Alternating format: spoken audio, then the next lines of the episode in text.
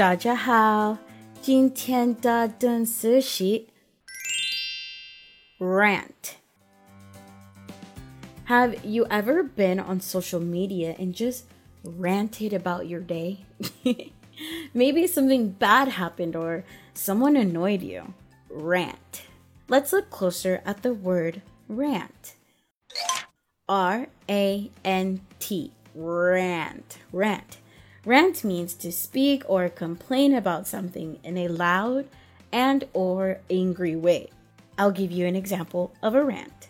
Hashtag rant alert. Today was a terrible day.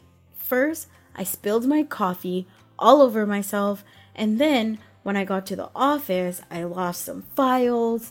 Then my teammates didn't finish their part of the project I needed them to do. Oh, hashtag SOS. Sometimes I see people ranting about their boyfriends or girlfriends on Instagram or even WeChat moments. So funny. I love a good social media rant though. Side note, you can also rant to your friends or whoever about your day in person, not only online.